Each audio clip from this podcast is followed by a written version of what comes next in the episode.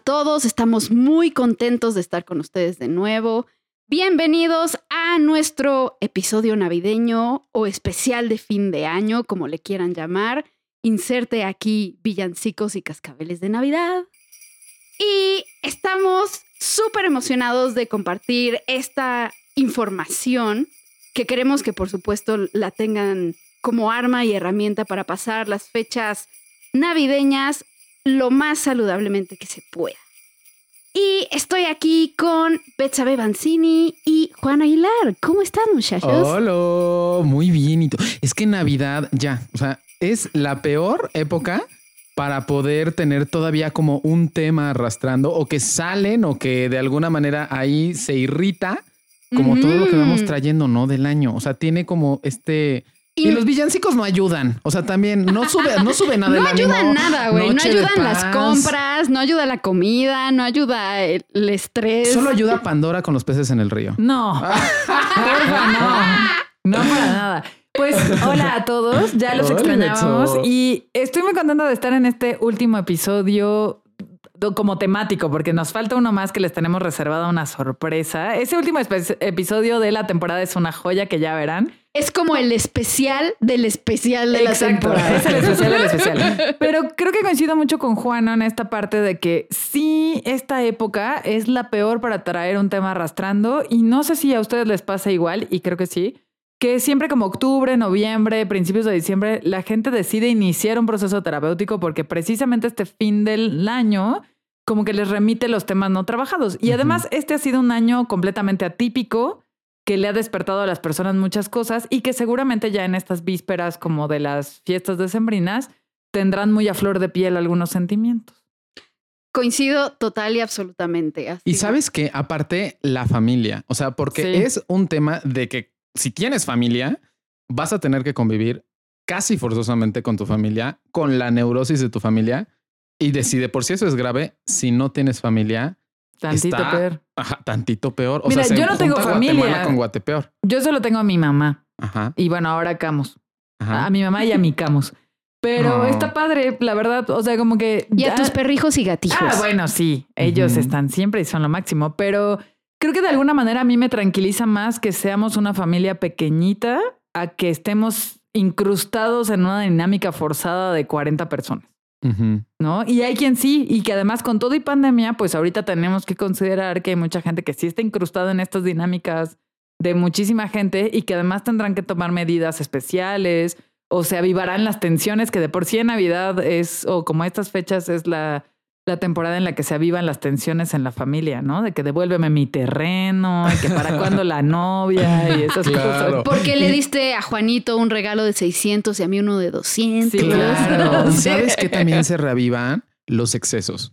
O sea, también creo que, vamos a hablar en algún momento también de cómo este es el momento que más detona excesos porque está más socialmente aceptado, pero también porque es un, es un periodo de mucha ansiedad y de muchas necesidades pospuestas o de necesidades pospuestas recordadas, ¿no? O sea, una necesidad pospuesta que justo en esta época recuerdo que no tengo pareja, que no bajé los 8 kilos que tenía que bajar, que sigo sin un trabajo que me haga sentir bien, lo que sea. Sí, que no ha acabado la carrera, que no sé, ¿no? Sí, ese tipo de cosas. No, pues feliz Navidad, oiga. Que no me he divorciado, ¿no? Sí, claro, pues feliz Navidad. Todos los que no lograron divorciarse durante la pandemia, que sí hubo muchos casos, pues ahorita sobrevivieron malamente su matrimonio y llegarán a la cena de, Navidad a aventarse el pavo o algo así, ¿no? Claro. Y que además también, como dices, Juan, o sea, están los excesos y también en esta parte de los excesos de compras, de emociones, de susceptibilidades, de justo decíamos eh, fuera del aire que es como la época donde tiramos por la borda la rutina, pero la tiramos por la borda en mal plan, ¿no? a lo mejor fuimos muy cuidadosos de nuestra salud mental o de nuestra salud física durante el año.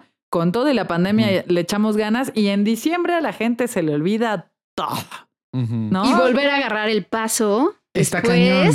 Ya es un problema. Y a ver, me gustaría como para comenzar a abordarlo, comenzar a darle como forma, comenzar diciendo esta frase, los rituales son importantes. Mm. O sea, los seres humanos vivimos de rituales. Los rituales desde el desayunar, comer, cenar, a qué hora me levanto, son muy importantes. Y cuando se meten otras variables, que me hacen modificar este ritual, por supuesto que me pasan cosas, por supuesto que eh, muchas cosas se van moviendo. Y Navidad o fin de año se vuelve un gran ritual porque es este recuerdo de que el tiempo pasa, de que un año ya terminó y de que muchas cosas que esperabas no se lograron, así como lo contrario, que muchas cosas que esperabas lograr se, eh, se, lograron, se hicieron. Pero fíjate cómo eh, la variable pandemia hace que esto sea completamente diferente, porque iniciamos el año pensando, iniciamos este ritual de vida pensando que algo iba a pasar y, ¿Y marzo.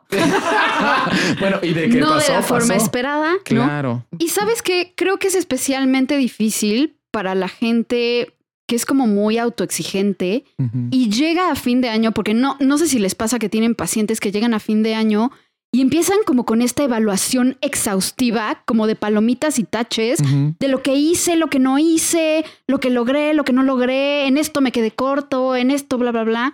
Y entonces eh, se vuelve como una onda muy autocrítica y autopunitiva. Lo primero que les invitaría a hacer es que todos los años, pero en especial este año, porque ha sido muy distinto y hemos estado muy estancados y nuestros planes y nuestros objetivos se han, pues, pospuesto, sean súper autocompasivos en ese sentido. Ajá, y tengan mucho autocuidado. No agarren, no caigan en la trampa de evaluarse a ustedes mismos, perdón, como con estos puntos mega intransigentes, ¿no? Habrá otras cosas valiosas, habrá otras cosas que aprendimos, ¿no? Y, y demos de la vuelta a eso. Por lo menos en esta vez, ¿no? Porque como decíamos, a ver, fue un año excepcional. Eh, todo el mundo, me encanta que hay un montón de memes de gente diciendo como 2020 sorpréndeme y vaya que nos sorprendió a todos, ¿no? Yes. Porque y si te fijas, nadie los está poniendo ahorita, güey, porque todos tenemos miedo. Sí, no, ya. nadie quiere pedir sorpresas para el 2021 ni pedirle nada al universo porque como ya hemos establecido en otros episodios al universo no le importamos. Ah. Pero además, maldita a ver, sea. maldita sea. Y Juan así haciendo su meditación del universo todo. este, a ver, pero sí, o sea, justo creo que esto que dices, Marta, es muy importante porque hay mucha gente que incluso estando en plena cuarentena y en plena pandemia entró en un tema de autoexigencia. A lo mejor con la actividad física, con, la comida. Con la comida. O tengo que aprender 10 idiomas. Exacto, ¿no? Con la productividad, con el tema de mejorar eh, aumentar, terminar relaciones, etcétera, etcétera. Y que ahorita igual pueden entrar a medirse con esta como escala súper rígida de decir no lo logré o sí lo logré. Y a ver, yo lo establecería de esta manera. Eh, tú que nos estás escuchando lo lograste porque sobreviviste. O sea, si estás aquí, si estás escuchando este podcast el día de hoy, es que algo hiciste bien durante el año, que sobreviviste, que aquí estás y que estás haciendo algo, algo para ti, ¿no? Para estar mejor, para no sé, como dar tu mejor esfuerzo en lo que estás haciendo. Y entonces obviamente medirnos con esta escala tan rígida no nos ayuda en nada. Y se los dice una persona sumamente autocrítica, ¿no? Pero que justo a mí la pandemia me ayudó a relajarme un montón en este sentido, como de la productividad, esta productividad como muy forzada o este tipo de cosas de aprendizajes, cursos, este, todo este tipo de cosas. Yo decidí que así la pandemia durara dos semanas o durara 12 meses, yo me lo iba a tomar suave, iba a vivir un día a la vez, iba a hacer lo que podía y hasta ahora va todo bien. Entonces, por lo menos para mí, con todo y que sí suelo ser una persona rígida, este año no hay esta evaluación minuciosa y exhaustiva de mis logros y fracasos. Claro, porque inclusive podríamos determinarlo desde este lugar.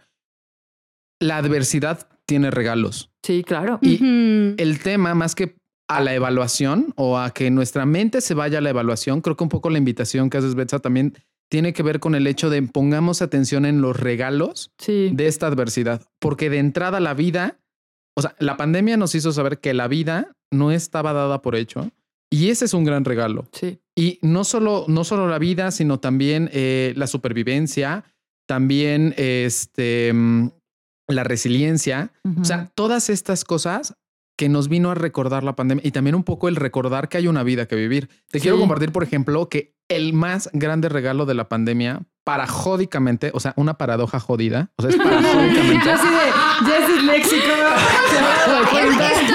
A un microsegundo de decir Juan. Ah, no. Yo sé de, drogado. right. no, para jodi, me, gusta decir eso. Parajódicamente, una paradoja jodida es que necesité en mi vida poder haber vivido una pandemia para darme cuenta que no estaba viviendo. Sí. O sea, que estaba viviendo en cuatro paredes de un consultorio 12 horas seguidas y ahorita lo sigo haciendo, pero no más de lunes a viernes. Porque ya, no Aplauso. Ándale. no, pero y, de verdad es que la pandemia y estas condiciones ya en este final, en esta última parte, me parece que es importante poner la atención ahí en que la adversidad te da regalos y que justo veas qué regalos tienes, eh, qué, qué regalos tuvo para ti. Sí, sí, sí. O sea, yo lo veo como una cuestión de redefinir mi concepto de éxito. ¿no? Que cuando tenemos el concepto de éxito, sí, económico y no sé qué, no, toda esta onda más superficial, creo que no hay nada como un roce cercano con la muerte para poner las cosas en perspectiva, ¿no? Y decir, a ver, no, o sea, el éxito en la vida para mí, o una vida bien vivida, o por lo que vale vivir la vida para mí es X. Claro. Para mí el regalo principal fue darme cuenta que estaba bien o que estoy bien conmigo misma, ¿no? Porque igual yo tiendo a ser una persona algo solitaria, ¿no? Igual y hay amigos y amigas que escuchan esto y van a decir, no es cierta, pero sí, ¿no? eh, suelo estar una persona como un poco más de preferir la soledad que, que, la, que socializar o que eso. Y para mí, o sea, como cuando ya fue el rollo de váyanse a su casa, no salgan, no convivan, no nada, sí cupo esta pequeña sombra de la duda de ¿y qué tal que me vuelvo loquita porque resulta que sí me encanta socializar y me muero en mis cuatro paredes.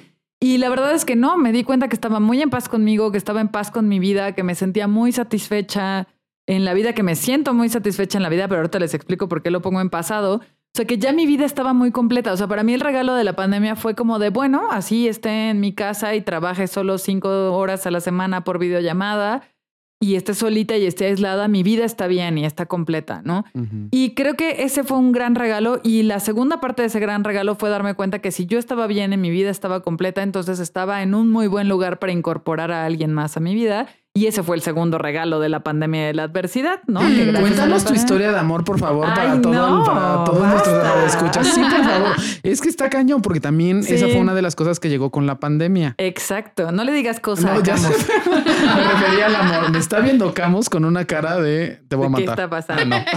pues mira, o sea, el tema fue que, que Camus y yo somos amigos desde hace mucho tiempo, pero nunca nos habíamos animado a intentar nada, ¿no? Detalles más, detalles menos. Y con la pandemia empezamos a hablar, o sea, justo yo le decía a él que esta relación no podía haber florecido en una etapa normal, de ocupación normal, porque yo nunca hubiera tenido tiempo para hacer una videollamada hasta la una y media de la mañana. O sea, yo me tenía que dormir a las 10 y me levantaba a las 6 y así, ¿no? Pero con la pandemia se relajó todo y entonces empezamos a hablar todos los días y se me ocurrió ir a secuestrarlo a la Ciudad de México porque él estaba viviendo allá, estaba atrapado por la pandemia Y, vamos, en este tema, como dice Marta, de no hay nada más como fuerte, o sea, como que ponga las cosas en perspectiva como una experiencia cercana a la muerte, que yo dije, a ver, el mundo se puede acabar mañana, igual y nos morimos, entonces, ¿qué seguimos esperando cinco años después? ¿No? Claro. O sea, nos vamos a esperar otros cinco años, ok. Y entonces me lancé a la Ciudad de México, lo trepé a mi camioneta y me lo traje y bueno, a resultado... Así lo metí a mi cajuela. Estuvo padre porque no necesité, no necesité cloroformo, ni necesité este, cinta canela, la verdad. O grilletes, o sea... No, nada, cooperó súper bien, estuvo muy bien, la verdad. Y ya ahí en esta parte de tener el tiempo de convivir, de conocernos, de, de, abrirle esta puerta genuinamente a alguien en mi vida que tal vez es algo que no había hecho, ¿no? Como una apertura real, pues resultó que la relación floreció y floreció muy bien, ¿no? Entonces, o sea, para mí, por difícil que haya sido este año y la pandemia, yo me quedo estos dos enormes regalos que, que valen la pena muchísimo. Claro, fíjate cómo la cotidianidad, a ver si no suena como muy eh, debrayado esto, pero fíjate cómo la cotidianidad nos va reforzando e inclusive rigidizando nuestra identidad. O sea, yo me vuelvo cada vez más Juan entre más me rigidizo en mi juanosidad.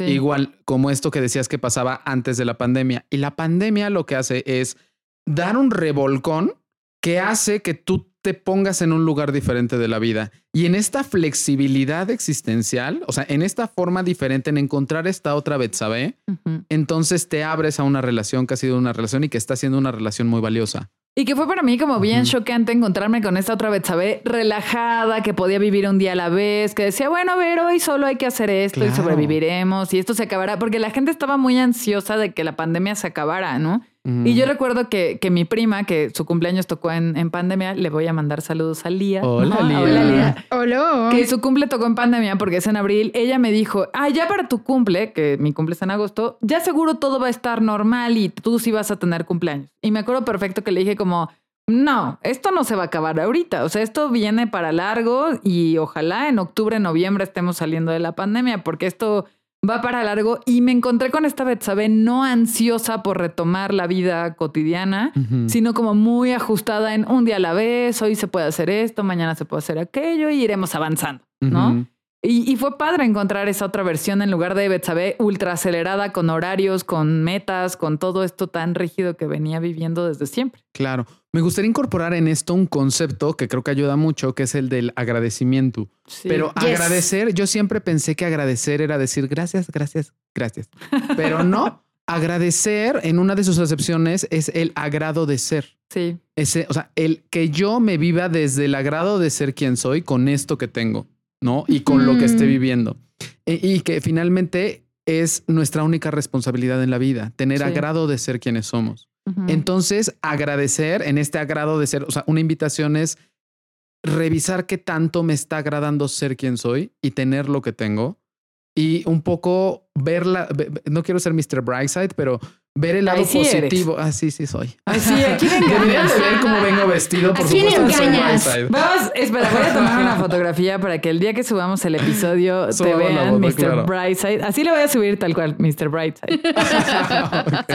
Pero sí, justo, o sea, que, que, que podamos eh, mirar todo lo valioso que tenemos en nuestra vida, porque hasta en lo, hasta en la vida más pinche, hasta en la vida más decadente, hay vida, porque hay vida. Exacto. Entonces, en ese sentido, siempre hay algo por lo que tener agrado de ser. Muchas gracias. Soy Juan Aguilar. Hoy estoy aquí todos los días a las 5. Me quedé pensando que tú eres Mr. Brightside, yo soy Mrs. Darkside y Marta siempre es como nuestro sano punto medio. Yo soy como Mrs. Grayside. Necesitamos una ilustración de eso, por favor. Necesitamos una ilustración del Bright, Gray y Dark. por favor, sí, nuestros stickers para que la gente pueda tener nuestros stickers. Ajá, sí. Y mira, Juan, o sea, justo con lo que estás diciendo, porque como cada quien está diciendo su gran aprendizaje durante la pandemia, creo que yo caí en esto, como el poder disfrutar y agradecer lo que ya tenía y lo que ya había, ¿no? O, sea, de verdad no saben cómo agradecí que, que todo se alentara y que bajara el ritmo de todo y poder disfrutar mi casa, poder disfrutar a mis mascotas, el convivir en la casa y el hacer home office en la casa con Juan Pablo. O sea, todo eso lo extraño. O sea, extraño el, como los meses de abril, mayo, que estábamos bien, bien encerrados, porque como que saboreaba mucho esos momentos. Y además, otro aprendizaje que tuve bien cañón, porque yo soy una persona bastante ansiosa. Entonces, claro que muchas cosas que hago en mi vida tienen que ver con prevenir crisis, ¿no? O sea, es como le, tengo miedo al cambio y a la crisis y al tener que adaptarse en chinga algo, ¿no? Y, y aquí hubo que hacerlo, o sea, no hubo de otra, en todos los sentidos, o sea, económico, el trabajo, lo que tú quieras, y descubrí que puedo hacerlo. O sea, que, que tengo esa capacidad de adaptarme, de ser flexible y de incluso triunfar en la crisis. ¿No? Porque también veo muchas cosas en términos de relaciones que no tenía el año pasado y pude hacer como crecer mis vínculos, fortalecerlos, sentirme, sentirme fuerte, perdón, en la parte productiva, en la parte económica, ¿no? Como de, sí puedo, o sea, no tengo que esforzarme tanto en prevenir todas las crisis porque cuando hay, sí puedo. Sí. Sí, fíjate que yo justo le voy a ver el dark side, ¿no? Al asunto.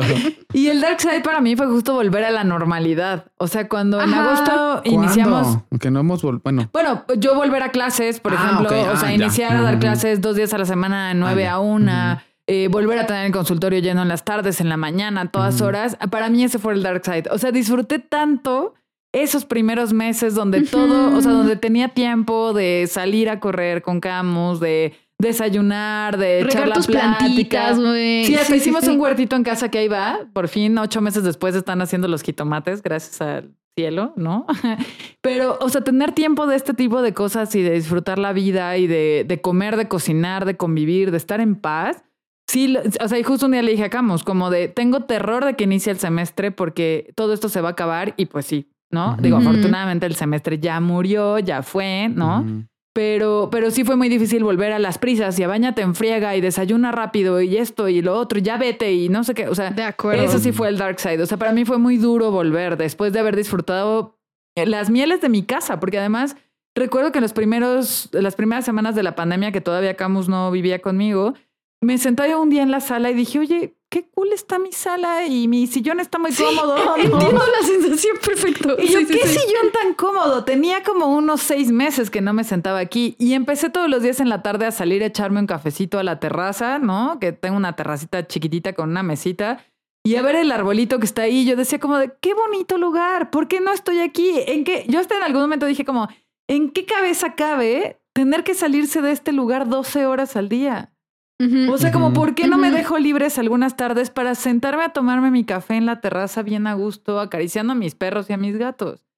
Y entonces fue muy difícil porque obviamente al volver al semestre y al volver al todo el tema del apretujamiento de agenda, pues no lo he vuelto a hacer y estoy muy triste por eso. Gracias amigos, bye. I do understand. Sí, sí, sí, sí, Inclusive te diré que también el Dark Side, bueno, a, a mí me es una especie de combinación de Dark and Bright, porque algo que también me tocó ver y que tuvimos que como espaciar también procesos fue con darme cuenta de que he sido un hombre privilegiado, ¿no? En el sentido de que, de que también en el contexto social en el que estamos, no sé si, si ustedes lo han notado, pero todos los servicios de salud mental se fueron para arriba, o al menos siento que eh, en, mi, en nuestro caso así pasó.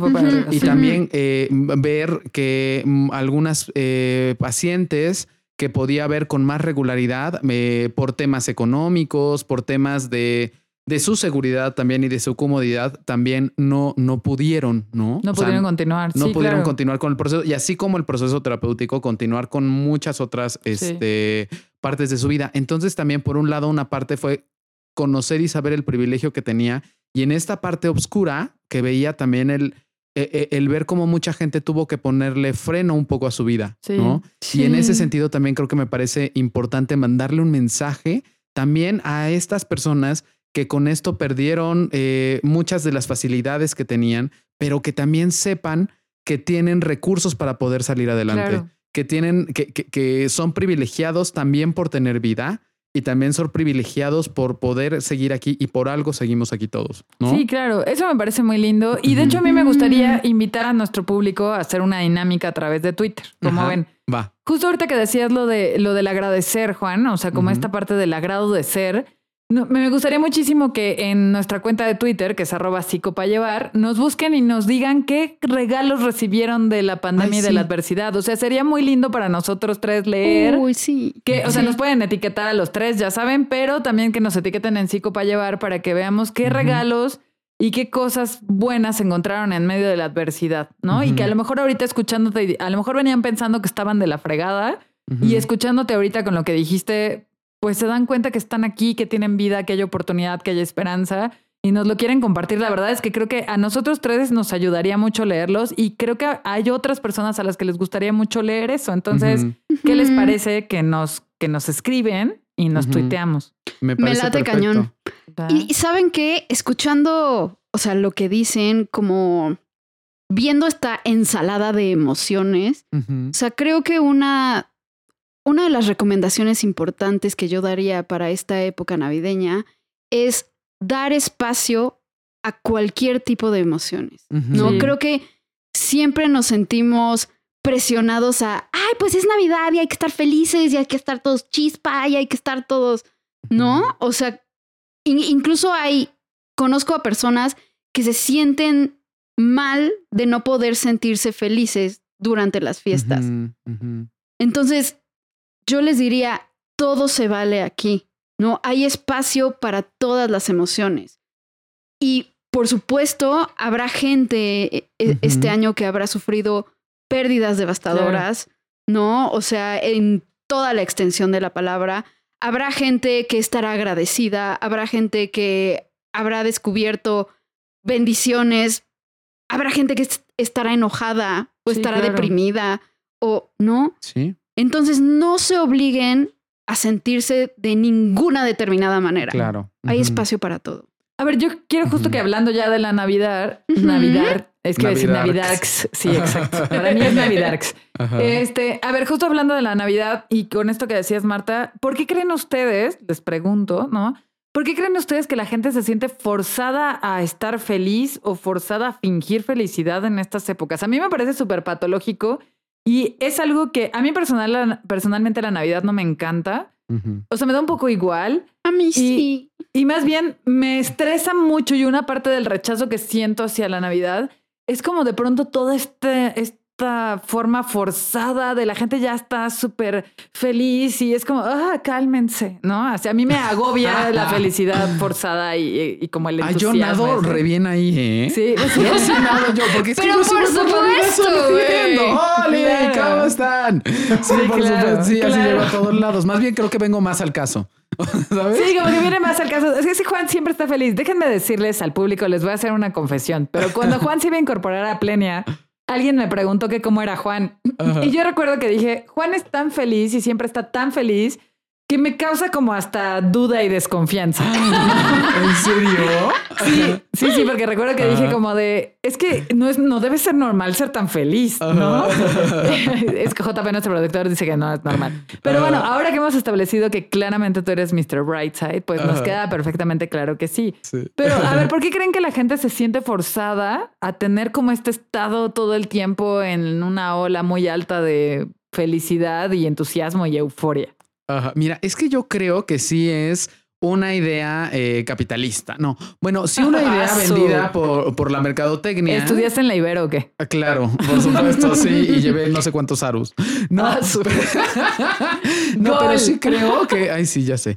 Pero yo sí creo que es una idea que tenemos como vendida de que todo tiene que ser... Presión social también. también presión social, pero presión social alimentada por esta idea que nosotros debemos ser felices. Pero ojo, esta idea no solamente pasa en Navidad, pasa en todo el, digamos, como en todo el año, pero se refuerza en Navidad, porque en Navidad se refuerza, digamos, o sea, se, se, se pesa mucho más toda la fuerza de lo mercadológico. o sea, la mercadotecnia pesa mucho más en Navidad. Por lo tanto, sí pareciera que hay esta exigencia aunado así esta, este rush que da él ya está terminando el año. Sí. ¿No? Y sabes que, Juan, ahí hay un tema bien complicado con el tema de las familias, porque obviamente en toda esta parte de mercadotécnica, las familias se ven perfectas y están cortando este pavo perfecto y se están dando regalos. Y todo es abundante y todo son sonrisas. Y creo que este tipo y villancicos, y creo que este tipo de imágenes hacen que las personas que no tienen esta familia de revista o de comercial choquen directamente con su realidad y digan como de... Y se sientan súper inadecuadas. súper inadecuadas porque pueden decir, ah, seguro sí existen estas familias felices Movistar y mi familia es una porquería. ¿no? pero ¿quién la tiene? O sea, yo me lo pregunto. Nadie. Ninguna familia es perfecta. nadie. Ninguna familia es perfecta. Lo que sí es que hay familias... Em, que ponen un esfuerzo inclusive neurótico por hacer esto Oye, que se odian todo el año, pero en Navidad se aman y se abrazan. me parece súper patológico. Claro. Y se desean lo mejor y... O sea, yo... Eh, o sea, por experiencia personal, he encontrado el equilibrio, digamos, porque a mí sí me encanta la Navidad. O sea, me encanta incluso no sé qué tan saludable sea. No, esta parte como nostálgica y como de entrar en contacto como con la añoranza de la niñez, ya sabes. Exacto, o sea, sí, a mí me encanta la Navidad, pero creo que hay dos cosas con, con las que debo de tener cuidado. Uno, justo como este automatismo alrededor de la comida y las compras y de tener y de tener y las ofertas y las bla, bla, bla, ¿no? Porque si, si caigo en eso como ardilla en crack, me, me, da muchísima ansiedad y me hace profundamente infeliz. Y el otro tema con el que debo de tener cuidado es con los límites. O sea, porque me, me, había pasado que de repente decía que sí a 10 mil compromisos y entonces quedaba mal con la mitad y entonces me daba culpa la otra mitad y entonces, ¿no? Entonces, ahora tengo e, e, esta ideología de, güey, le vas a decir que sí a las cosas que realmente quieras ir, que realmente te den ilusión, los intercambios que realmente quieras tener. Claro, porque aparte al final es un gastadero, ¿no? Sí. O sea, y, o sea, es gastadero de dinero. Y además, las que deben ser tus vacaciones de Navidad se llenan y se llenan y se llenan. Y no hay como me time para nada. Y para mí eso es fundamental. Entonces creo que salir del automatismo y poner límites alrededor de esto, lo que sea que límites signifique para ustedes, a la familia, ¿no? E, es, es lo que a mí me mantiene cuerda. Porque además, ¿sabes qué, Marta? También este tipo de convivencias como múltiples en esta época del año también es la pesadilla de todo introvertido, ¿no? O sea, yo lo veo, sí, y JP coincide conmigo y Camus coinciden conmigo. Juan no coincide conmigo. No coincido, no, para Yo coincido a medias.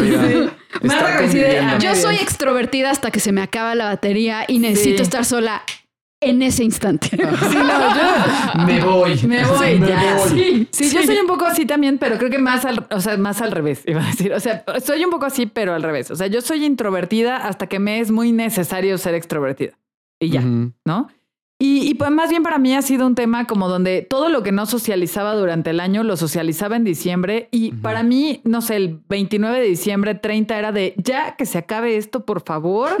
o sea, ya que sea enero, ya que todo el mundo se olvide de esto, porque aparte sí me nació este espíritu de convivir, de por qué no hacemos un brindis, ¿por qué no hacemos un no sé qué? Y de repente eh, estaba acabando diciembre y estaba agonizando yo también. Sí, no menos, agotada, te agotas, ¿estás de acuerdo? No menos el año pasado lo terminé y empecé este con una sinusitis brutal, con una fiebre tremenda, porque estaba harto de convivir y ya era, o sea, mi pobre cuerpo saboteándome así de ya enférmate y no vayas, ¿no? Porque estaba cañón. Y creo que tiene que ver mucho con esto que dices, Marta. O sea, como aprender a poner límites y a decir, a ver, a esto no quiero ir, a esto no me voy a comprometer, en esto no voy a gastar. O no quiero ver a estas personas. O no quiero ver a estas personas. Y, para mí siempre ha sido una elección muy fácil. O sea, mis familiares no los veo, no me importa. Y a mis amigos sí los veo, ¿no? Entonces con mis amigos sí puedo tener este, este tipo de concesiones, no tan pegadas, que eso también es importante, ¿no? Como, a ver, si ya se organizaron para ver a un grupo de amigos o de familia, otros, pues no se pongan dos convivencias al mismo día o no tres días seguidos. O sea, como también hay que tener esta, esta parte de los límites eh, como de no gastar la pila como social. Sí, a lo imbécil, güey. A lo imbécil. Y no tampoco atascarse a lo imbécil, porque si tienes convivencia tres días seguidos o dos el mismo día, ahí te encargo la comida, la bebida, el gasto, ¿no? Sí, y todos los excesos.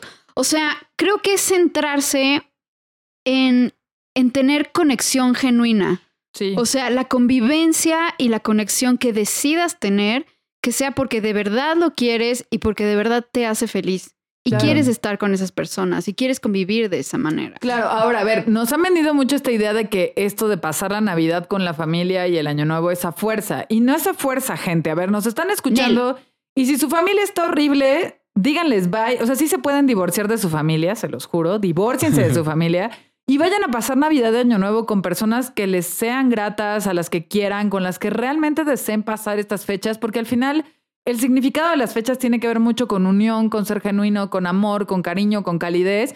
Y no tiene caso que vayas a cenar a casa de tu tía Pepita, que te va a hacer jetas y te vas a pelear con todo el mundo y demás. Pues mejor vete a cenar a casa de tus amigos, que igual la van a pasar padre o que te adoptan, ¿no?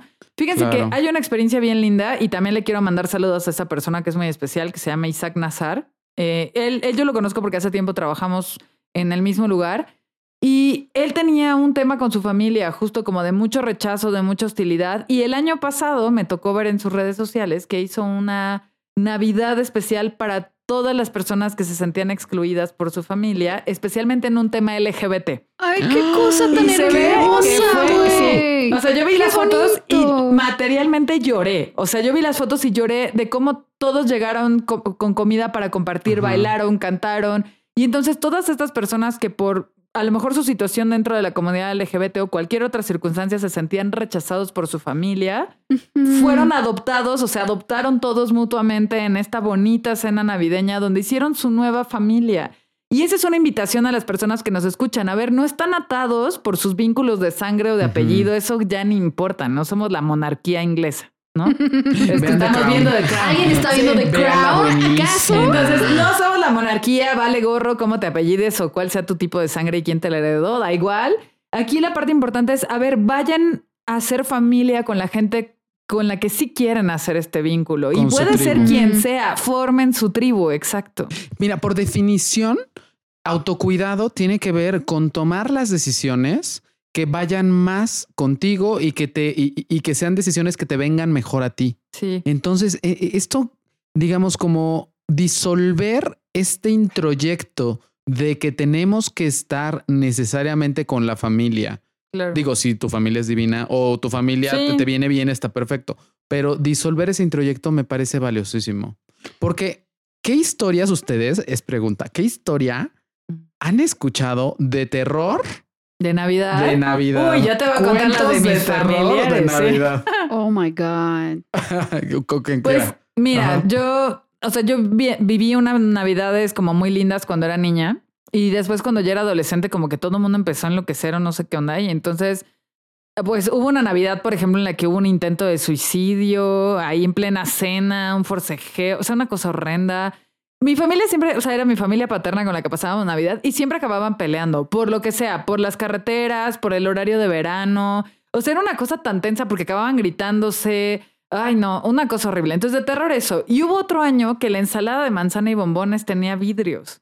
No. No. Sí. Güey, eso sí está literal de película de terror. Nadie supo cómo llegaron ahí, nadie supo por qué estaban mezclados con la ensalada, todo, pero una cantidad de vidrios así cañón. Y entonces era un tema como de, este, no, pues, o sea, ¿qué le pasó? ¿Había ¿Qué una herencia o qué? Nadie sabía, nadie supo cómo llegaron. Y después también eh, tuve no quiero decir oportunidad, pero más bien tuve la desfortuna de formar parte de otras familias en Navidad. y, y, ahí en esas cuestiones como de historias de terror, pues me tocó, por ejemplo, que me excluyeran del brindis, este, o que, o que ya sabes, invitan a todos y al vecino que también es familiar no lo invitan, y entonces el familiar está viendo desde la ventana que todos están en la cena y no lo invitan a él. O sea, cosas muy desagradables de, desagradables de exclusión. Betsa, ¿cómo te pasan todas estas cosas, güey? Explícate. No sé, nací en la familia equivocada y luego elijo familias equivocadas, no sé. Pero, este, o sea, sí, este tipo de cosas como muy feas donde la Navidad y estas fechas se volvían pretexto para hacer sentir al otro excluido. O sea, era un tema como de, pues, a nuestra Navidad no te vamos a, a incorporar o gente que estaba en la cena de Navidad y que no se hablaban y entonces ya sabes, aplico el no te hablo Juan y entonces, Marta, dile a Juan que me pase no sé qué. Este, Marta, dile a Juan que no, y Juan, Marta, dile a Betsa, o sea, este tipo de ridiculeces que son historias de terror. Y sobre todo, por ejemplo, en temas de pacientes, me ha tocado Navidades del terror desde esta perspectiva LGBT, ¿no? O sea, eh, pacientes que son parte de la comunidad que a lo mejor en pleno brindis en la cena navideña o de Año Nuevo dicen como, pues yo solo tengo un deseo que a mi hijo se le quite lo gay, no sé qué. Pues este tipo de cosas horrorosas. Me vomito. Sí, no. No, no, Sí, me ha tocado historias así del terror. Y ahí es donde yo digo, divórciense de su familia, vayan con la gente. Ojo, ni no, no se me va a quitar. fíjate, a mí una, una que me pasó, pero fíjate, creo que tiene que ver un poco con la torpeza. Perdón, mami, sé que nos escuchas, pero con la torpeza de mamá y mis expectativas, ¿no? Ah, cuando estaba muy chavito, bueno, más o menos, este, mi mamá me dijo, no, pues este, ¿quieres ir, o sea, quieres que vayamos de viaje? Igual íbamos a Cancún o algo así, no sé qué, o quieres un regalo. Dije, ay, no, quiero ir de viaje. No, de viaje. Es que ya sé que voy a contar y me estoy riendo desde ahorita, güey. Y entonces regresamos, no sé qué, escena de Navidad, la apertura de regalos. Claro, yo, yo, tenía muy claro que no tenía regalo porque mi regalo había sido el viaje que habíamos hecho antes, ¿no? Entonces, no. Pero mamá me compró un regalo. Y aparte tenía, ya me acordé, como 12 o 13 años, así, en la aborrecencia absoluta. Sí, sí. Mis primos ahí en la casa, mis tíos, mis tías, no sé qué. Ay, abrimos los regalos, todo. Hay un regalo para... ¿Cómo? Yo ya no tenía regalo. Ah, no, sí, bueno. Abro el regalo ¿Qué creen que me regaló mi mamá? ¿A calcetines o calzones o alguna cosa muy vergonzosa? Una Biblia. ¿No? Una Biblia. Dos desodorantes. ¿Por? Pues igual era un mensaje fuerte. Es lo que le estaba diciendo. Yo le dije, ma, todo, to- todo, bueno, todo, Todo, bien. todo bien en casa. Todo bien en nuestra casa. Y tu mamá diciéndote, no, Juanito, ya estás adolescente, ya tu sudor huele feo. No, pero aparte de todo, tengo como un piqui siempre con el olor. O sea, a mí el olor sí, Sí, me causa. sí, sí. O sea, siempre intento, ya no digas oler rico. O sea, yo siempre, Sí. o sea, oler Sí. o sea, limpio. I, I hear you, bro. Ajá. Sí, no, sí, claro. sí. Y Sí. entonces imagínate, o sea, como el hecho y sobre todo el hecho de abrirlo enfrente de todos, to- porque todos pusieron esa cara de qué pex, la vergüenza, o sea, Sí, la no. vergüenza que me dio. Mejor te hubiera aparte- regalado naranjas, oye, me o hubiera manzanas. regalado- y ya después hasta ahorita le iba, ¿por? O sea, quería ya, ya no me, no pasa nada, dime. Me dijo, pues es que dije que puedo comprarle que necesite y que pues tampoco sea un gran regalo, porque pues ya nos fuimos a Cancún. Algo muy práctico. Algo dramático de práctica. Oye, una libretita, Oye, una- unos colores, ¿no? Un- una libreta Jim Book, no sé lo que sea, pero señora que- Juan, por favor, ayúdenos. A ver, señora Juan, pues un regalito así. Cuando, le- alegría. cuando quieran saber qué regalarle a alguien, pregúntenme. Yo Ay, soy sí, buena es para saber para los qué- regalos. Sí. Y es que además yo tengo Sí. esta política. No debes regalarle a alguien algo que necesite, sino algo que quiera. Sí, claro. Exa- Yo amo comprar regalos. Sí. Amo porque de verdad, o sea, me pongo a, a buscar como qué le gusta, qué quiere, qué ¿Qué bla, bla. quiere? No que necesita. Ajá. Y entonces creo que una de las peores ofensas que me puedes hacer es regalarme algo que es evidente que no es mi estilo o no me gusta. O Sí, sea, no. yo le pongo como tanto amor a los regalos de los demás. Sí, es algo Nunca le regalé puedo. una tiara a, No que le a regalen Marta. una tiara a Marta. Imagínate no, a ver. una- a Marta con Es una que tiara. O sea, además, no. a ver, me quieren regalar algo que necesito, pues páganme la renta del consultorio de enero. o sea, eso sí, como no. unas escobas, Pues este, sí, no. unos trapeadores. No, no, por eso, imagínate. Pues Sí, no, mejor sí. regálenme algo que quiero. Si me Sí, quieren regalar algo que claro. esto, páganme mi renta. ¿No? Ay, Sí, no. claro. Yo, o sea, yo, ¿Cuál yo les cuento, o sea, tengo, tengo como una parte más seria y una parte que está cagada. No, la más seria es que creo que precisamente desde el año pasado y, y se ha exacerbado este año, he estado aprendiendo precisamente a navegar estas aguas de, a ver, la gente, no tienes que convivir con gente que tiene conductas tóxicas, aunque sea tu familia. ¿no? Entonces, precisamente, como que entre el año pasado y este, he estado aplicando y poniendo en práctica cada vez más y más eso. Y creo que va a llegar como a su punto Máximo. cumbre y álgido esta Navidad. Y estoy como muy contenta de precisamente estar eligiendo con mucho cuidado y amor hacia mí a la gente con la que quiero pasar la Navidad. Y, y sí, o sea, como que estoy muy tranquila con eso. O sea, como que ya no siento culpa alrededor de ello, no nada. Entonces, esa es como la onda más, más seria. Y, Y y estoy también. Está muy lindo. sí, Sí. y también estoy muy orgullosa como de poder crear mis propias tradiciones navideñas y hacer cosas que verdader- verdaderamente me hagan sentido. Me explico, que, que van en línea como con el espíritu navideño, pero que neta me hacen sentido y me gustan. Sí. Entonces, es, eso está como divis. ¿Y tu historia de terror? Y, o sea, no es tanto de terror, está cagado, güey. O sea, creo que lo que más odio de la Navidad es el componente religioso de la Navidad. Ay, sí. Entonces, a mí me Ay, sí. nefastea terriblemente. La o sea, que alguien niño. quiera celebrar la Navidad con este rollo de recemos y la misa y bla, bla, bla. ¿Y el ¿no? Kiri y el Eizo no lo aplican? ¿O el Hora Pro Novis? No, ¿y No. yo ¿Qué te digo? Cuando Juan preguntó yo, ¿qué, qué El- está preguntando? ¿No, no sabe qué es? Kiri y el tengo Eizo Hora Pro Novis. No, Sí, sí, sí, sí, sí, sí, sí, pero claro. O no- sea, no vas voy a cantar. caminando con los peregrinos y ah, vas. claro, y vas pidiendo posada. Sí. O sea, eso, eso que cantan antes de que te eches el ponche con piquete. Eso, Exacto, eso mismo. exacto, Eso mismo. ¿no? Pero por decir, ahí todavía lo tolero, güey, porque como me gusta cantar, pues ahí le entro al pedo de en el nombre, Nombre del, del ¿no? cielo. O sea, ahí no me importa. Pero, o sea, el año pasado, el 25 de diciembre, o sea, estábamos en una comida familiar súper grande y había unas, o sea, había unas personas que no conocía, Ajá. ¿no? Y una de estas personas llevaba tarjetas. Ya te acordaste, Vi. o sea, llega- llevaba unas tarjetas y de repente se paró a media comida así de. Vamos a hacer una dinámica. Y yo con el pavo así de ¿Pors? ¿No? O sea, como de estoy comiendo. O sea, así el chipotle, no sé qué. ¿Por qué interrumpes Sí, mi ¿por comida gloriosa navideña? Y esta señora así súper intensa de sí, la dinámica y la dinámica y las tarjetas y repártanlas y no sé qué y bla, bla, bla. Y ah, volteabas la tarjeta, o sea que además la vol- o sea, no la podías ver y la volteabas hasta que era tu turno.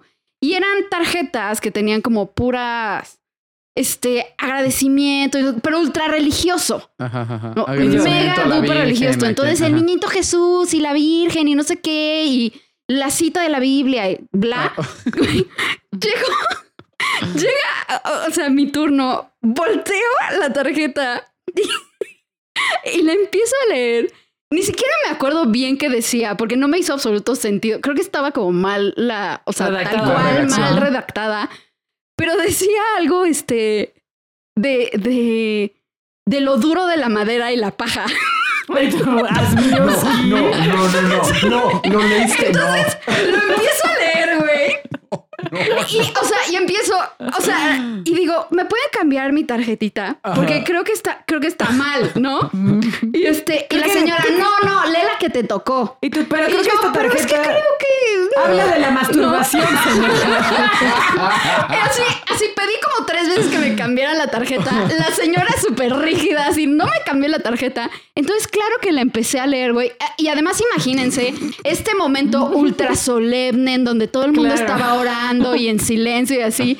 Y que me da un ataque de risa, No, güey. pues No. claro. No la podía leer, no la podía leer y yo.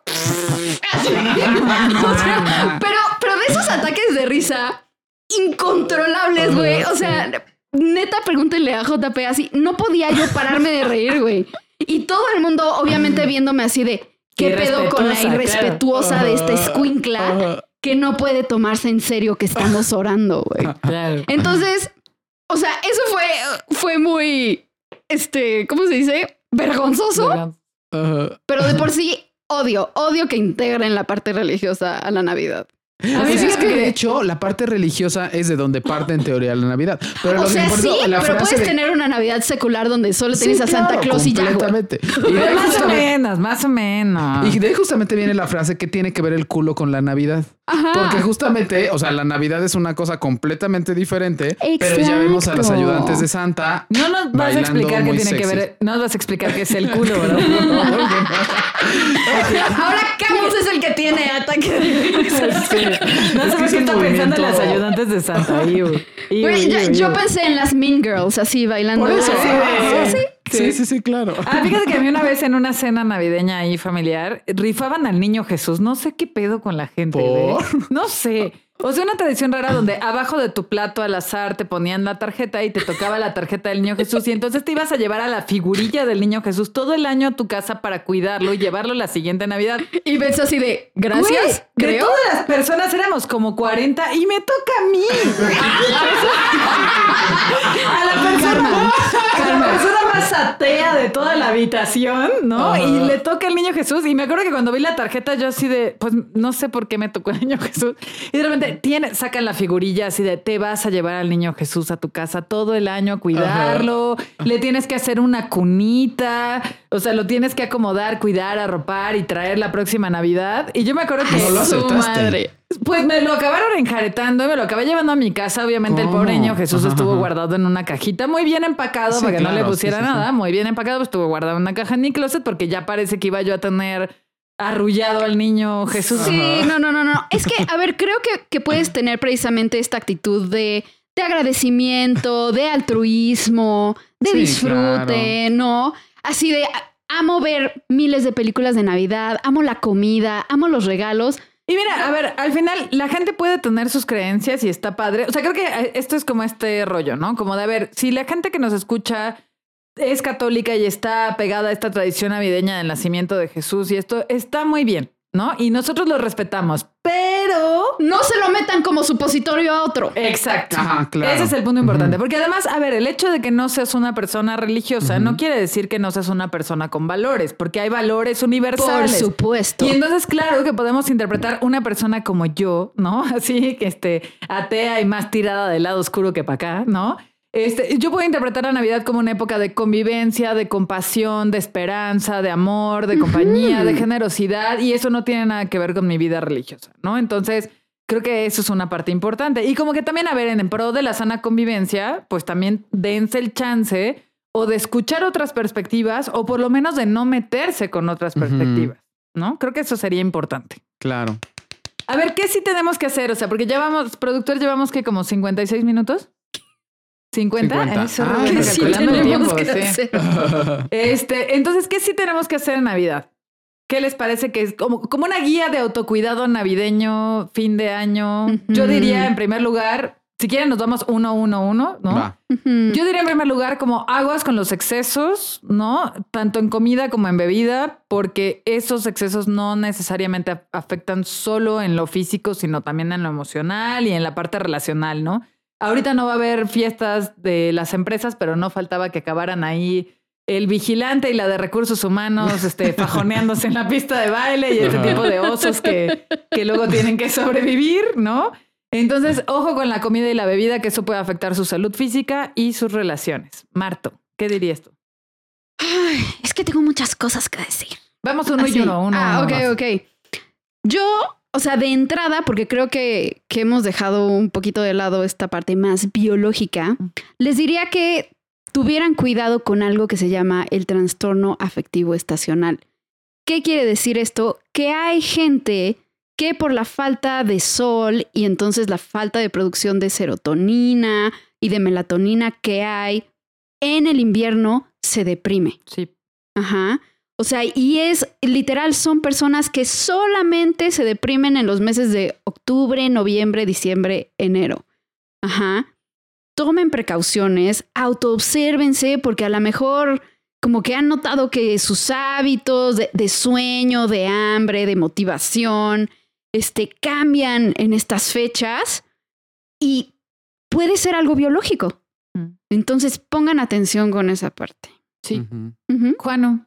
Yo te invitaría a que los rituales que tú hagas, sobre todo más aparte de sí, lo de la maleta y lo que sea, pero los rituales, o sea, los rituales eh, de encontrarte con tu familia, de pensar en tus relaciones, de lo que estás, eh, digamos, como, eh, ¿cómo están tus relaciones ahora?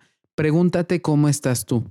¿Y cómo estás tú frente a este papá, frente a esta mamá, frente a esta familia con la que tienes que cenar? ¿Cómo estás tú frente a esta ausencia de familia donde no hay ni papá, ni mamá, ni nadie? Eh, o sea, como eh, eh, te invito como a que reflexiones cómo estás tú en tus relaciones para que esto en lugar de ser un lugar de juicio, sea un lugar de autoobservación y que decidas siempre en pro del autocuidado de ver que todas las decisiones, cenas que elijas, familiares con los que convivas o amigos con los que convivas, eh, cosas que consumas, vayan siempre en pro de tu autocuidado. O sea, que siempre sean cosas que te vengan bien. Ok, eso, eso me gusta y creo que yo daré otro punto tomando esto, Juan. Y yo los invitaría a que escojan a su familia. ¿No? O sea, escojan a su familia, escojan a su tribu. Eh, también en esta, en esta situación en la que estamos de distancia, bueno, yo hace rato dije que solo tengo a mi mamá y a mi Camus, pero bueno, tengo a mi hermano, a su esposa, su, su mi sobrinito y un bebé que viene en camino. Y del otro lado tengo a mi cuñada y a mis sobrinos que también quiero mucho, pero que están lejos todos, ¿no? Unos están en León, otros están en Estados Unidos. Entonces, bueno, este año va a estar muy difícil que nos reunamos, pero también hay otras maneras de reunirse. Entonces, cuando tú escoges a tu familia y te haces cercano con estas personas, pues encontraremos, yo les invito a ser creativos de que encuentren la manera de manifestar su cariño y de hacerse presentes. Creo que ese es otro de lo que sí hay que hacer. Nice. Y eh, iba a decir algo rapidísimo. No, ya no, ya se pasó tu turno. Ay, no, ándale, porfa. no, que tienes, siéntate con el derecho a elegir. Siéntete con el derecho a elegir a tu familia. O sea, sí, porque tienes decir, a la casa de la tía Clara no vamos, qué flojera. sí, sí, es que la tía Clara es. Ay, es no. nefasta, güey. No, sí. Nadie tiene una tía Clara y nosotros aquí no, no, no, no, Perdón, Marta. Este, Adelante. Yo diría que también mantengan sus expectativas realistas, ¿no? Las expectativas en cuanto a ustedes mismos, ¿no? Como de lo que, lo que decía al principio, no, no hay nada que debas hacer o formas en las que te debas sentir, ¿no? O, que tengas que estar como rindiendo este, productividad y convivios y, ¿no? O sea, a ver, expectativas realistas y expectativas realistas en cuanto a la celebración en sí, ¿no? Que si es increíble, cool. Que si es triste, cool. Que si no, o sea, si es medio X, cool. ¿No? O sea, como dejémonos fluir en ese sentido. O sea, y, y lo que pase está bien y como te sientas está bien.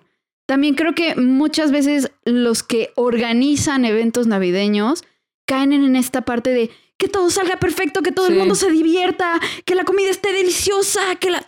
¿No?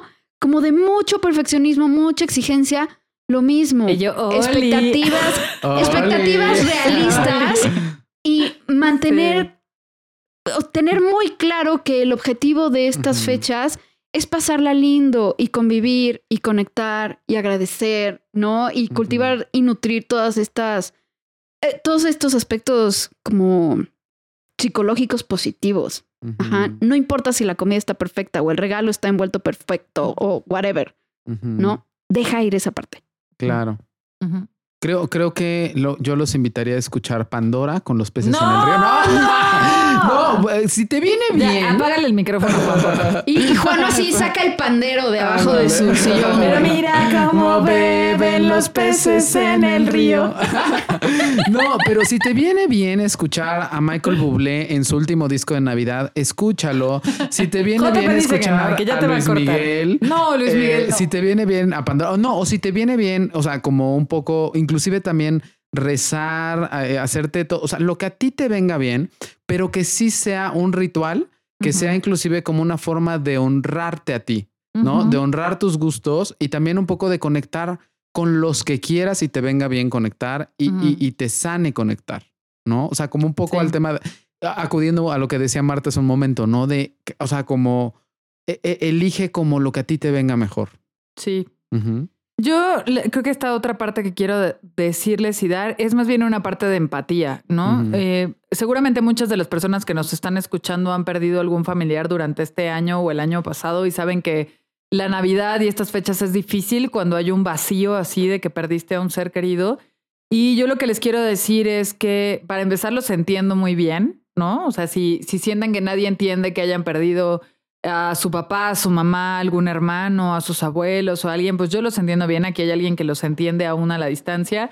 Y decirles que sí hay manera de sobrellevar esta pérdida en estas fechas y una forma de sobrellevarla es precisamente honrando la vida y la existencia de esa persona, ¿no? Entonces, eh, vale la pena que se tomen un momento para recordar, un momento para dejar fluir si hay dolor, si hay tristeza, si hay agradecimiento, dejarlo fluir porque no se trata de que en estas fechas nos olvidemos de los que ya no están o que estemos súper tristes porque no están, sino que se trata de seguir dándoles un lugar en la mesa, en nuestro corazón, y sí se puede, ¿no? Entonces, eso me gustaría decirle a quienes nos escuchan. Mm, gracias, Betsa. Yo quisiera añadir esta cuestión también de que no dejes que nadie se meta con tu alimentación y tu peso. Sí. En ah, estas navidades. Sí, claro. Porque es pinche especialista, la tía, la Chonita, Clarita, Anita o como le quieras decir, que llega así de, ay, ya te serviste un chorro, ¿no? o así de, o al contrario, ay, eso es muy poquito, come más, ¿no? o ya subiste de peso, o ya inflacaste, o ya, a ver. Las fechas de Navidad son para, o sea, la comida es parte del disfrute, ¿no? Y no pasa nada si una cena y una comida disfrutamos. Sí, claro. Entonces tengan muy presente que pueden poner límites en cuanto a esto, ¿no? Y que se pueden voltear con la tía Chonita y decirle como, ah, pues la verdad ahorita estoy enfocada en disfrutar y estoy bien con mi cuerpo, entonces, ¿no? Y nadie te preguntó, tía Clarita. O poner un límite más duro, así como de, oye, preferiría que, que no habláramos de esto ahorita, ¿no? Me incomoda.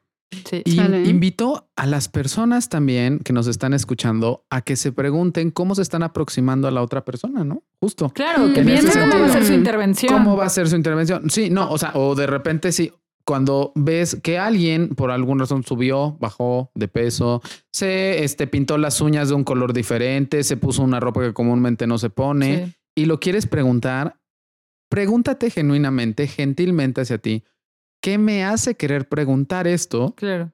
Y, o señalar eso. O señalar esto. ¿Me va a ayudar en algo? ¿Me va a dar algo el señalarlo? ¿Le va a ayudar al otro? sí, sí, por supuesto, le va a ayudar al otro.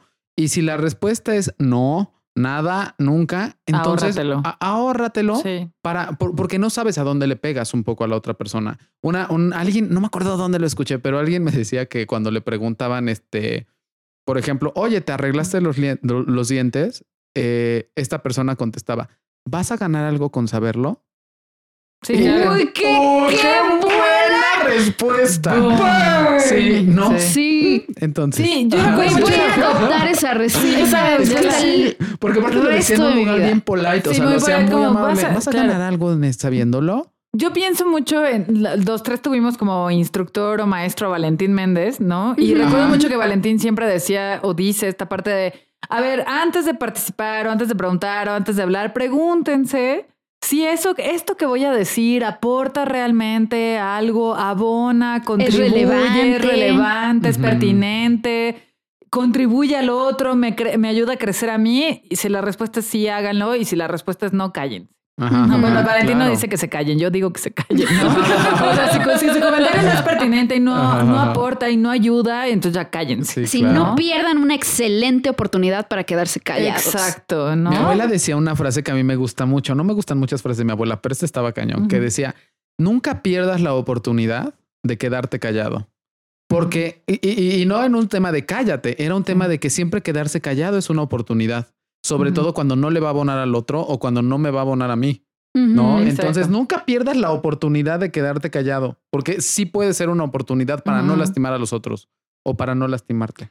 Sí, sí, pues, sí. Era Honorato de Balzac el que decía que, que solamente, es que no sé, JP seguro sabe. Honorato de Balzac era el que decía que solo vale hablar si lo que vas a decir es mejor que el silencio. Creo que sí. Bueno, Creo lo, que googlearemos y lo escribiremos. Sí, sí, sí, sí, sí. Son algo que diría Paulina de la Mora. No, algo que yo diría también, así como lo que vas a decir es mejor que el silencio. No, entonces cállate. No, y saben que dentro de este mismo tema, o sea, quiero decir dos cosas muy puntuales. Y, y Juano creo que me puede apoyar aquí. Claro. A ver, no vayan, no hagan este plan de no voy a comer nada en todo el día para llegar a atascarme a la cena de Navidad. No. Please don't, porque va a ser ultra mega contraproducente, ¿no? Y va a generar mucho más culpa y mucho más problema que cualquier otra cosa. Ajá. Y lo otro es que si por lo que ustedes quieran, ¿no? Si se atascaron en, en la cena de Navidad, tienen derecho a comer el día siguiente. Sí, no se restrinjan. No se restrinjan al día siguiente. Coman ligerito. no, o sea, respeten lo que les pide su cuerpo, pero no dejen de comer al día siguiente. Tienes derecho de comer aunque te hayas atascado en la cena. Sí, es esta parte como de no te castigues. O sea, al final, entréguense esta experiencia de una manera muy genuina, muy honesta, desde el autocuidado, desde la autocompasión. Y eso implica disfrutar y hacer como una conciencia plena de lo que comemos, de lo que disfrutamos y por favor no se castiguen bajo ninguna circunstancia, ni al día siguiente ni en enero, ¿no? O sea, no empecemos con las anorexias de enero y estas dietas extremas de las cuales ya hemos hablado un montón de veces. Los detox de enero. los detox de enero. A ver, si tu nutriólogo te vende un detox de enero, corran. Los, detox, no existen. Repito, los detox no existen. Podemos ponerlo como en una animación así en el de YouTube, así de los detox no existen. Si tú necesitas un detox, entonces necesitas otro hígado, porque tu hígado tiene la capacidad sí, el riñón y el hígado tienen la capacidad de desintoxicar. Sí, y si su nutriólogo y o nutrióloga les ofrecen un detox en enero, jugos, corran. Bye. Corran, busquen a otra persona que sí sepa sobre alimentación y no les esté vendiendo Porque probablemente esa persona no tiene una cédula profesional. o sí la tiene, pero le interesa más ganar dinero que ser congruente con su profesión. Exacto. Entonces, eso. Oigan, pues me gustaría que cerráramos, eh, pues invitando a la gente. Ya estamos cerca de cerrar nuestra primera temporada.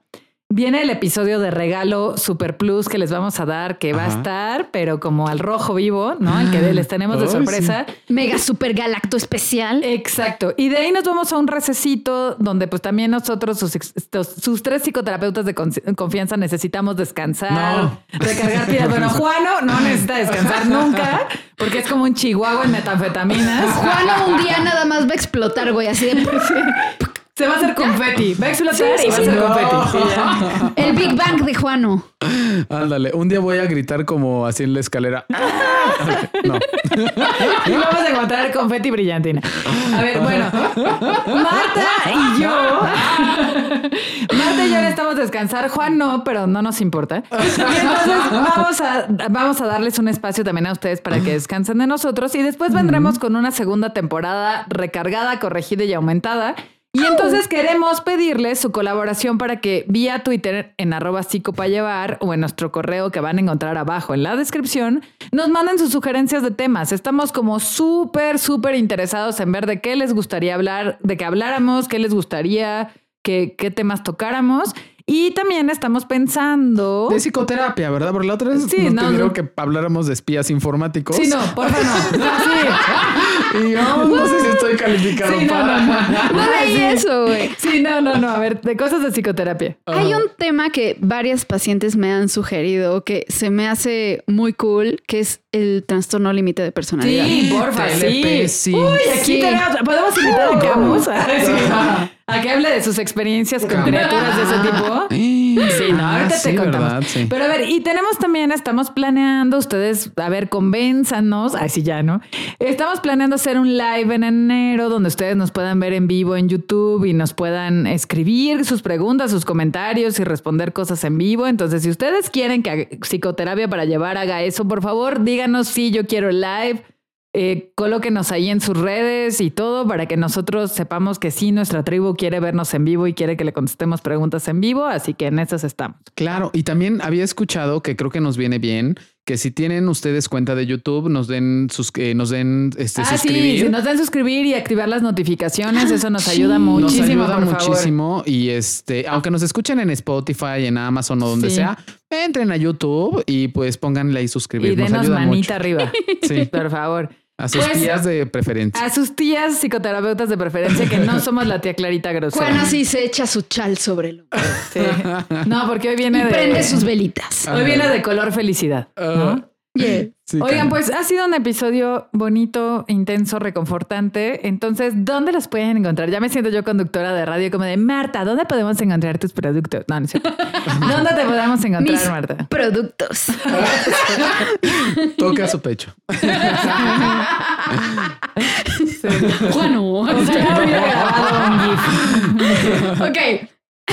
Me pueden encontrar en Twitter como arroba mf-gtz de Gutiérrez. Ah, sí, bear with me. Son puras consonantes. Y me pueden encontrar en Instagram como arroba sí como mf con P al principio. De P. Ok. Muy bien. Bueno, yo ya me sé tus redes, pero tú también ya te las sabes. así que oye. Finalmente sí. Estoy en este Instagram como arroba no, Juan-Aguil, en Twitter como NutriPsic eh, Juan. Y estoy en Facebook como Juan Aguilar. Entonces ustedes pueden agregar. Ya me ha agregado gente. Ya te he agregado gente y luego hay gente que escribe a la página de Plenia de pásenme el Facebook de Juan. Ay, sí, ah, sí. neta. aquí traigo el screenshot porque se los iba mandando. Qué popular eres, Juan. Me siento una estrella. Sí, totalmente. ¿Y tú, Betsa? Yo estoy en Twitter como arroba Betzalcoatl, que ahora estoy pensando en cambiar a Mrs. Darkside. En realidad es una buena idea, ¿no? Betzalcoatl. Bueno, estoy como arroba Betzalcoatl. Me pueden encontrar también en Facebook. Tengo una fanpage que es Betsabe Banzini Terapeuta. Y también nos pueden seguir en nuestras redes de Plenia. Estamos en Instagram como arroba plenia.salud.mental y también tenemos Facebook como Plenia Salud Mental. Ahí también nos pueden seguir. Y no se olviden de seguirnos en Twitter, Psico para llevar. ¿No? Esa es ahí la parte importante. Y pues nos ha dado un gusto enorme estar otra vez aquí. Gracias, Efectivamente. Gracias, tribu. Les mandamos mucho amor navideño, muchos abrazos, mucha comida deliciosa. Feliz Navidad, feliz Año Nuevo, feliz Rosca de Reyes. Y gracias por emprender este viaje con nosotros, porque no sabíamos la neta cómo iba a resultar esto y estamos ¿eh? muy contentos. Ojalá les haya servido y pues obvio nos seguiremos viendo. Formemos esta gran familia. Formemos esta gran familia. Así que tengan bonitas fechas, disfruten todo y nos escuchamos en 15 días en el ultra sorprendente episodio de final de Mega temporada. Galacto especial. Exacto. Bye. Adiós.